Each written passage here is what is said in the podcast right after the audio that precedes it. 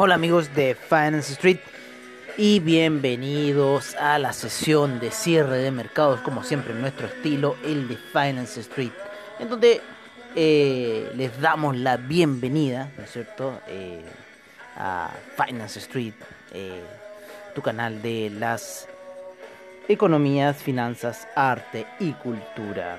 Como dice siempre en nuestra intro, que hemos cambiado un poco ese paradigma y ahora estamos haciendo una sesión ya eh, un poco más directa, ¿no es cierto? La sesión nocturna. Hemos dejado sí un poco la sesión matutina en esa estructura que siempre teníamos, pero ahora estamos ocupando esta otra estructura y partiendo directamente ese intro y ¡pum! Nos saltamos directamente al report. Oye, eh, bueno, a ver, eh, cómo resumir un poco em, esta semana. Esta semana ha sido una semana bastante lateral en los índices, ¿no es cierto? Esas primeras noticias que se generaron en torno al coronavirus, ¿no es cierto? A temas eh, de, ¿cómo se llama?, del confinamiento también que se, se está dando nuevamente en Europa, en Estados Unidos, eh, estímulos financieros.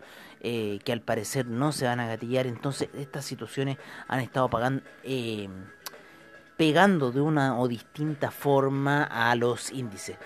Si yo lo viera netamente desde el aspecto técnico, lo que está pasando es netamente un desgaste después de esa alza y subida, eh, alzas y bajadas que han tenido los índices, por lo menos el Nasdaq eh, durante eh, lo que fueron las elecciones y después esas noticias de la vacuna y esta semana que tuvimos otras noticias ahí que también pegaron bastante fuerte en cosas como el oro, en, en los índices, el cobre se disparó bastante durante esta semana, empezó en niveles de 3,17 aproximadamente, llegó hasta ahí como a los 3,15 más o menos, 3,16 y hoy día cierra en eh, sus máximos anuales, ¿no? Eh, a ver, déjame ver, ubicarla bien. No, no me quiere pescar. No me quiere pescar por ahora. Vamos a agrandar un poco eso. Vamos a ver aquí el mínimo que llegó hoy día el cobre, que fue con 3,16.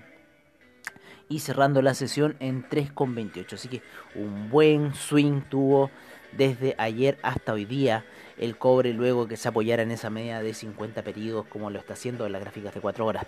¿Qué creemos por ahora con el cobre? Que va a, tener retrocesos a inicio de semana. Quizás empiece a subir un poquito, pero yo creo que va a empezar a retroceder y a buscar nuevamente la media de 50 periodos que se ha apoyado bastante ahí en lo que es el cobre.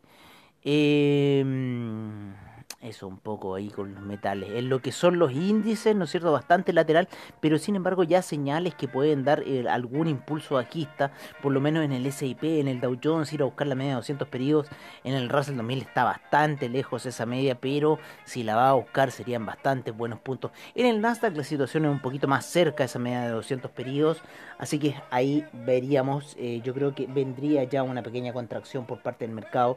Terminan cerrando hoy día los mercados ligeramente hacia la baja, un poco detectando esas señales últimas de Wall Street al final del día y tomando ahí algunas posiciones, principalmente en el Dow Jones, las cuales entramos y cerramos y después se pegan esos desplomazos que son los que estábamos buscando. Pero bueno, ya estamos con un ojo mejor, escapándonos de la situación mala que tuvimos el día miércoles, pero eh, viendo un poco esta situación bajista porque ya la gráfica está por debajo de medias móviles como 50 y 20 periodos y más encima en cruce en lo que es el Dow Jones y, el, y ese IP. Eh, en el Russell 2000 está por debajo, eh, un poco ahí medio cruzando la media, lo mismo que la figura del Nasdaq, está muy parecida a las figuras ahí, sin embargo el Russell 2000 va un poco más disparado que el Nasdaq. Eh, el golpe fue fuerte para el Nasdaq la semana pasada, sin embargo podríamos ver quizás alzas dependiendo de lo que pase con el tema de la vacuna. Aquí ya el Nasdaq se la empieza a jugar con el tema de la vacuna, así que bueno, vamos a ver qué va a suceder. Los índices alemanes, eh, españoles, franceses, muy laterales durante toda la semana. Así que yo creo por mi parte que deberíamos estar apostando quizás a un escenario bajista, ya la media móvil de 20 periodos en 4 horas muy plana, la media de 50 periodos ya entró en juego en gráficos de 4 horas en el DAX que nos tiene ahí unas posiciones un tanto colgadas, pero yo creo que la potencia va a ser bajista, así que estamos esperando salir un poco de estas situaciones con el DAX. en el índice español nos tuvimos que eliminar debido a que en cierta forma nos estaba quitando mucho del juego pero muy lateral y creo que la visión bajista podría venir en cualquier minuto si es que las manos maléficas hacen algo ahí en sus planes maléficos. El oro ha estado eh, tendiendo ya a subir luego de la bajada que tuvo durante la semana. En las primeras horas de operación de ese día lunes avisó un poco que iba a tener una caída. Eh, luego sube y empieza una caída muy pausada hasta más o menos ayer que ya empieza a dar unas señales de unos martillos alcistas en gráficos de 4 horas. Lo bueno fue que estamos operando ya el oro en cierta forma con la gráfica de 15 minutos para ir haciendo esa jugada de scalping y en cierta forma adelantarnos a los pasos del oro. Estamos operando el oro pero con las señales del franco suizo. Eso fue lo que descubrimos. El, la plata está ahí bien congestionada con las medias móviles de 20, 50 y 200 periodos. Mucha resistencia en la zona de la plata. El que va disparado el platino que sigue por arriba de la media de 20 periodos subiendo muy fuerte. Ha tenido un alza toda la semana muy contrario a lo que pasó con la plata y a lo que pasó con el oro. Ha tenido un alza mejor inclusive de mejor desempeño que ha hecho el cobre también. Que se ha desempeñado bastante bien. Eh, vamos a ver qué pasó hoy día con el café. Tuvo un bajón el café. Debimos habernos metido en esas ventas del café. Estuvieron muy buenas ahí esa situación de venta del café hoy día. Ahí como rompen una hora hacia la baja. Por quedarnos nos pasan estas cosas con el café. No nos dimos cuenta de la baja importante que había tenido el café. Buena baja se mandó el café. Muy buena baja.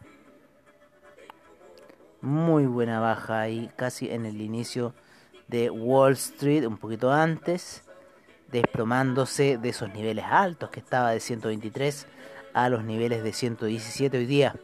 Vamos a ver un poco en la gráfica eh, diaria. Esta es la semanal.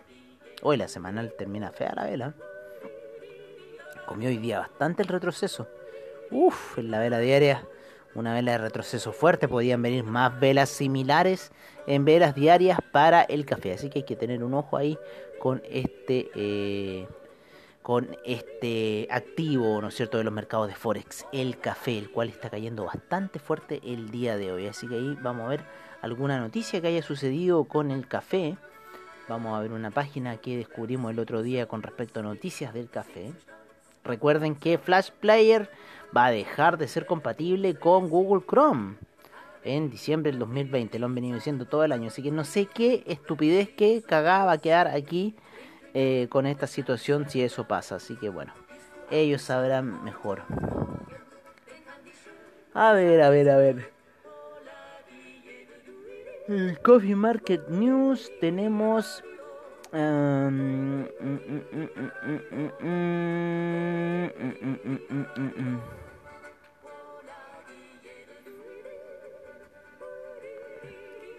Coffee Reports and News. Coffee Market Reports. Vamos a ver qué noticias del mercado.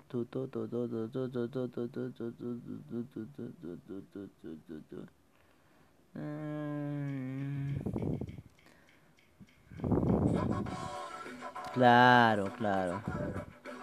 Ah, claro, hubo aquí un tema con el, el contrato de diciembre a junio. Un arbitraje que hubo entre Nueva York y Londres, los mercados de Nueva York y Londres. Eh, se incrementó el día de ayer y registró unos 57.56 USC libras. Esto eh, repercute a un 47.71%, un descuento del precio del London Robusta Coffee Market. Ah, miércoles. Claro, aquí se ve un poco la caída del, del café. Claro, aquí las noticias del café importantes, estas noticias que ocurrieron aquí en el café. Mira, de hecho ayer había ocurrido esta noticia. A ver, hoy día, ¿qué día es? Hoy día es 20, claro, esa noticia había ocurrido ayer, el día 19. Interesante esta página. Coffee Market Reports, interesante. para que la tengan en cuenta. Se llama I IIM Smith Pity Limitada. Y da muy buena información del, del café porque hoy día cayó el precio. Muy buena esta información. Oye, eh, ya, vámonos a lo que nos compete, los hidrocarburos. ¿Qué pasó en el mundo del petróleo para calefacción, gas natural, gasolina, petróleo? Bueno, el petróleo, el, el, el petróleo, el BTI, tuvo una alza bastante buena durante el inicio de la semana, sin embargo se mantuvo lateral durante toda la semana. Vamos a ver un poco cómo están las reacciones de las velas diarias ¿Qué está pasando en esa situación diaria? Se está empezando a disparar un poquito hacia el alza el precio del petróleo. Está empezando a subir, así que vamos a ver qué puede suceder. Por lo menos la vena diaria de hoy termina bastante fuerte. Después de toda esa lateralización que tenía en 4 horas el, petróleo. Em, el petróleo para calefacción también ha tenido alzas bastante buenas durante la semana. Llega a los máximos de la semana pasada. Así que vamos a ver qué va a suceder con el mercado del petróleo para calefacción para la próxima semana. La gasolina todavía le falta para llegar a esos máximos de la semana pasada. El petróleo está muy cerca de esos niveles, ¿vale? El gas tuvo un desempeño bastante a la baja esta semana, como eh, llevamos diciendo, la media de 20 periodos está generando bastante resistencia y esta semana la tocó y siguió el impulso bajista por lo menos de eh, la media de 20 periodos hacia la baja en gráficos de 4 horas para lo que es eh, un poco la situación del eh, del cómo se llama de el gas. Oye ya estoy un poco cansado yo. Tuve otro podcast antes de este y ya pero ya nos queda poco. El dólar peso chileno hoy día tuvo un alza importante en esos niveles de 7.56, era muy bueno ese punto de compra, sin embargo llega hasta la media de 200 periodos en gráficos de 30 minutos, la cual lo sigue impulsando hacia la baja, así que podríamos seguir viendo el peso chileno hacia la baja para el día eh, lunes, ver qué pasa, si es que hay un gap bajista, podría ir a buscar nuevamente esos niveles de 7.50, 7.47 para el peso chileno. Así que hoy día llega a la media de 200 nuevamente y ahí vuelve a retroceder. Fuerte resistencia en los niveles de 764. Eh, Fuerte resistencia. El día de hoy. Y creo que llegó un poquito más. 765 esa vela. A ver cómo estuvo esa otra vela. Vamos a agrandar un poco la gráfica. Para que nos dé la información de esta velita. Isabelita. Oh, qué pesado. Qué pesado cuando no te quiere dar la información. A ver, ahora me la tienes que dar. Arriba las manos, ¿viste? 7.66 fue el máximo hoy. Bueno, ahí estamos en gráficos de 30 minutos viendo la situación. Es bastante bueno verlo en esa gráfica. Está bastante buenos límites en esa situación gráfica. El dólar peso chileno. Cerremos en. A ver, nos vamos con el, el euro. Creo que hablamos ya de la situación del euro y de lo que se ha apoyado, ¿no es cierto? Al principio. Sí. El franco suizo también hablamos un poco de esa situación, bastante lateralización durante esta semana, el euro, el franco suizo, el dólar index, mucha lateralización. El oro tuvo unos latigazos bastante fuertes, sí, pero eh, en lo que son divisas, mucha lateralización en el dólar index, en el euro y en el franco suizo. Así que veamos cuáles van a ser las reacciones la próxima semana. Deberíamos quizás tener ya otras reacciones en estas divisas que podrían empezar a generar movimientos. Recuerden que los movimientos alcistas en el franco suizo significan movimientos bajistas en el oro y los movimientos bajistas del oro y los movimientos alcistas del oro significan movimientos bajistas en el franco suizo. Lo mismo que para el euro y el dólar. Funcionan inversamente proporcional.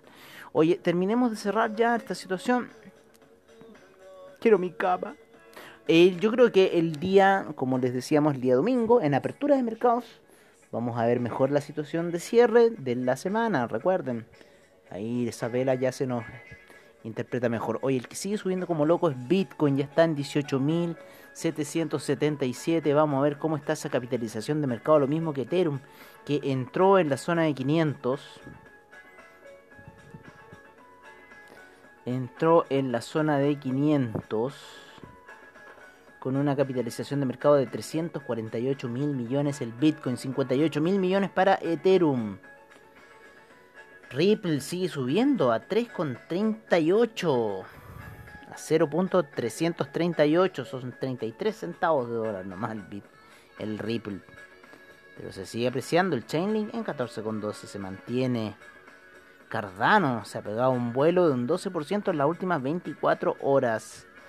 Vamos a ver nuestra cartera, nuestro portafolio del criptomercado. Tenemos bastantes alzas. Stellar también ha tenido buenas alzas. Está muy movido el criptomercado, amigos míos, en 24 horas. Muchas variaciones, salvo el Bitcoin Gold que se sigue hundiendo, pero el Bitcoin Gold 7.8%, el IOTA 6.8%, 8.5% el Stellar en 24 horas, Cardano 12% en 24 horas, 11% para Ripple en 24 horas, 6.2% para Ethereum, 4.5% en 24 horas en eh, lo que son las criptomonedas, mucho movimiento del criptomercado, yo no me lo explico, eh, pero está rara esta cosa, está muy rara, este caldero está hirviendo, quizás de nuevo como el 2017, quizás estos mercados nos van a pillar de nuevo como en esa época, vamos a ver qué va a suceder, pero de que estamos ya llegando a nuevos máximos del Bitcoin, estamos al lado. Bueno amigos, eso sería todo por ahora, los dejamos cordialmente invitados para mañana en lo que será nuestra sesión. Eh, no, pues mañana no tenemos sesión, mañana tenemos, disculpen, el sábado de reportaje, eso. Mañana tenemos sábado de reportaje, como siempre al estilo de Finance Street. Tenemos Crypto Report, también tenemos Crypto Report mañana, día sábado. Y nos veremos ya para los fanáticos de las finanzas y demás. Nos veremos el día domingo, en la noche, en horario de Chile. Eh, para empezar con la apertura de mercado y cómo está empezando el mercado luego de esa eh, caída que hubo un Wall Street al final del día. Sin embargo, hubo recuperaciones, así que podría empezar lateral, podría pasar está bastante rara la situación de mercado. Bitcoin, el, el criptomercado está subiendo muy fuerte, ha subido fuerte toda la semana el Bitcoin desde los eh, bajitos de los 16.000 y ya casi a los 19.000. Imagínense toda esa alza que ha tenido el Bitcoin en estos últimos días. Increíble, casi un 20% de alza en lo que ha sido la semana. Así que bueno, vamos a ver el con 26%, Ripple 27% en lo que ha sido 7 días Así ha estado un poco el criptomercado. El Cardano subió un 12% en 7 días. El Stellar 11%. El Ethereum Classic 16%. Eh, Bitcoin Gold 26%. El Bitcoin Diamond 20% en la semana. El Bitcoin ha subido un 15% en la semana. Y el Ethereum un 7% en la semana. Así ha estado disparado el criptomercado, amigos míos. Así que nos vamos con esta canción de Cerati. De música ligera. Que mejor con, con Cerati para despedir esta sesión de Finance Street y nos veremos mañana. Los dejamos cordialmente invitados para los sábados de reportajes y si no, amigos míos, nos veremos en la apertura de mercado. Estoy cansado, estoy durmiéndome ya en esta última transmisión, pero los tengo siempre en mi mente. Un abrazo, cuídense y disfruten el fin de semana. Chao.